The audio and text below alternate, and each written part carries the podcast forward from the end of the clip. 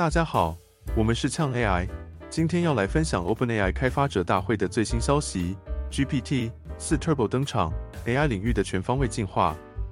在 OpenAI 的开发者大会中，GPT 四 Turbo 引人注目，它的上下文长度达到了惊人的一二八 K token，相当于可以阅读并理解三百页的资讯，这比前一代的模型还要强大。开发者们可以透过更多的操控功能，比如直接设定 JSON 参数。来让 AI 的表现更加贴近需求，而且现在一则讯息就能搞定多个请求，还可以让 AI 的回答更加一致，因为有了新的种子参数。GPT 四 Turbo 不仅加强了文字处理，还拥有了对影像的理解能力。透过新推出的 API，我们可以让 AI 描述图片，分析文件中的图表。对于想要创造新图片的朋友，DALL E 三的 API 也对外开放了。让各位可以轻松整合这项功能到自己的应用程式。这次也公告将推出 GPTs，大家可以用自然语言开发训练自己的机器人。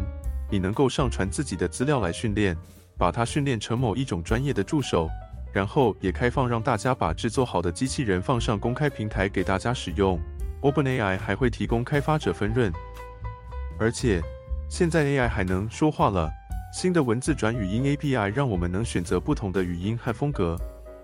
语音识别方面，Whisper V3 模型则让横跨多语言的语音识别变得更好。最后，当然是大家最关心的价格问题。OpenAI 在提升性能的同时，也降低了使用成本。